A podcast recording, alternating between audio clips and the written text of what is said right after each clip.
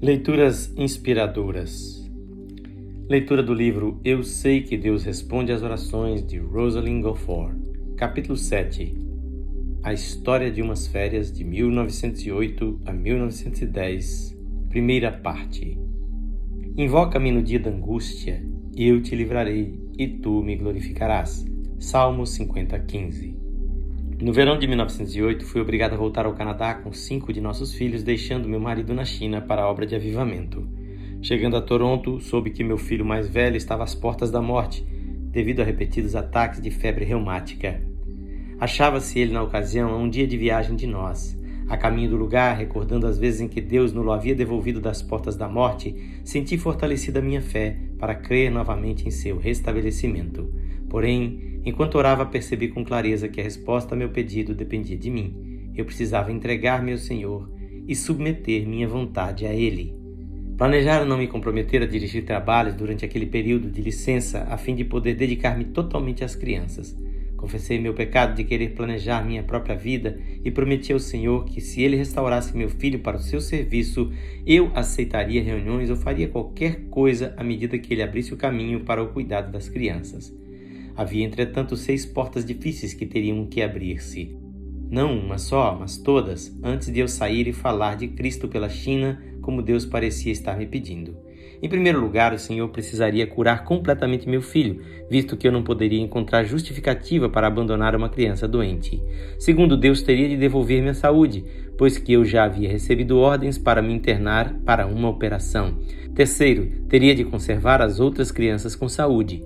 Quarto, teria de mandar-me uma pessoa para trabalhar em casa, embora meu salário não me permitisse pagar empregada, pois só com bastante economia o dinheiro dava para as despesas. Quinto, alguma senhora crente precisava dispor-se a cuidar das crianças e encarregar-se da casa em minha ausência. E sexto, era necessário dinheiro suficiente para fazer face aos gastos extraordinários advindos de minha saída de casa. No entanto, quando expus tudo isso perante o Senhor, recebi a segurança de que ele abriria o caminho. Meu filho foi trazido de volta a Toronto, deitado numa maca, sob ordens médicas de nem sequer erguer a cabeça. Ao chegar, porém, recusava-se a obedecer, dizendo que se sentia tão bem que não podia nem queria mais ficar imóvel. Temendo as consequências desta atitude, telefonei ao médico para vir sem demora. Chegando, fez um exame completo no jovem paciente e disse: Não entendo, só posso dizer-lhe que o deixe à vontade.